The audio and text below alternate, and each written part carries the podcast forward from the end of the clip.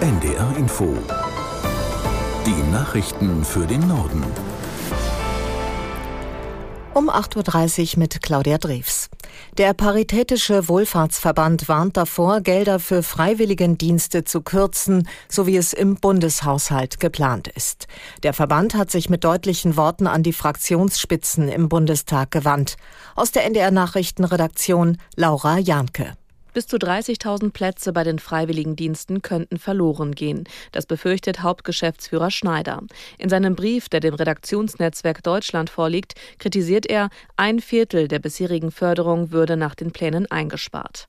Dabei seien die Freiwilligendienste eine wichtige zusätzliche Hilfe in Kitas und Schulen, in der Pflege, im Naturschutz und im Sport.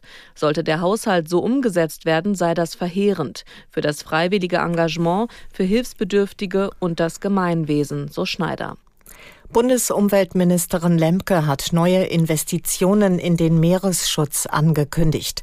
630 Millionen Euro sollen im kommenden Jahr bereitgestellt werden. Das wäre laut Lemke ein neuer Höchstwert in Deutschland. Das Geld kommt aus der Versteigerung von Lizenzen für Windkraftanlagen im Meer. Die Betreiber müssen zahlen, um mögliche Umweltbelastungen auszugleichen. Nach Angaben der Ministerin müssen unter anderem Zugvögel und Schweinswale besser geschützt werden.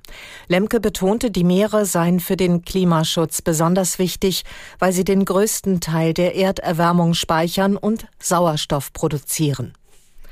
Bundeswirtschaftsminister Habeck bereit heute mit internationalen Partnern über den Ausbau erneuerbarer Energien. Die Gespräche finden im Rahmen des Energieministertreffens der G20 im indischen Goa statt. Ziel ist es, eine gemeinsame Regulierung für grünen Wasserstoff zu finden.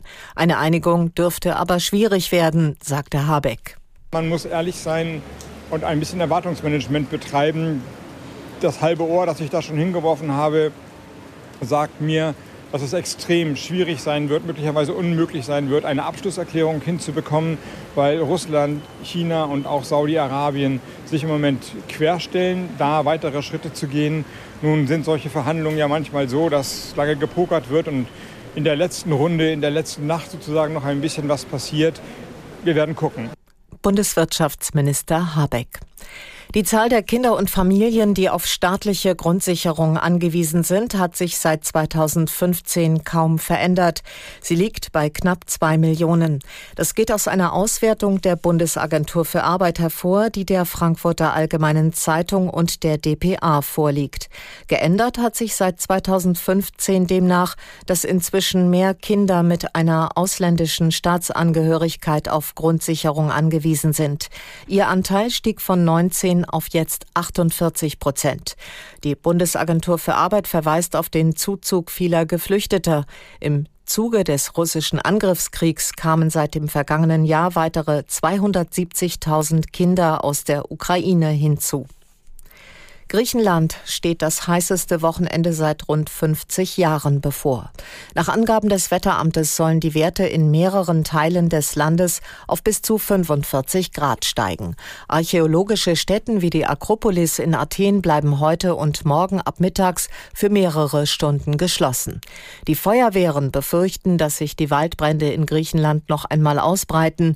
Sie sind unter anderem westlich von Athen im Einsatz, wo Feuer Vororte der Hauptstadt Stadt bedrohen. Die Veranstalter des heutigen Demonstrationszugs zum Christopher Street Day in Berlin erwarten eine halbe Million Teilnehmer. Sie wollen gegen die Benachteiligung von Lesben, Schwulen oder Transmenschen auf die Straße gehen und gleichzeitig gemeinsam feiern. Aus der NDR Nachrichtenredaktion Ulrike Ufer. Das Motto des Berliner CSD lautet in diesem Jahr Be Their Voice and Ours. Für mehr Empathie und Solidarität. Ein Fokus liegt in diesem Jahr auf den Anfeindungen gegen die Drag-Community weltweit, dem Protest gegen homo- und transfeindliche Gesetze und auf der Solidarität mit LGBTIQA-Plus-Bewegungen in afrikanischen Ländern wie Uganda, Ghana und Namibia. Die Abkürzung LGBTIQA steht für Lesben, Schwule, Bisexuelle, Transsexuelle, Intersexuelle, Queere, Asexuelle und weitere. Und das waren die Nachrichten.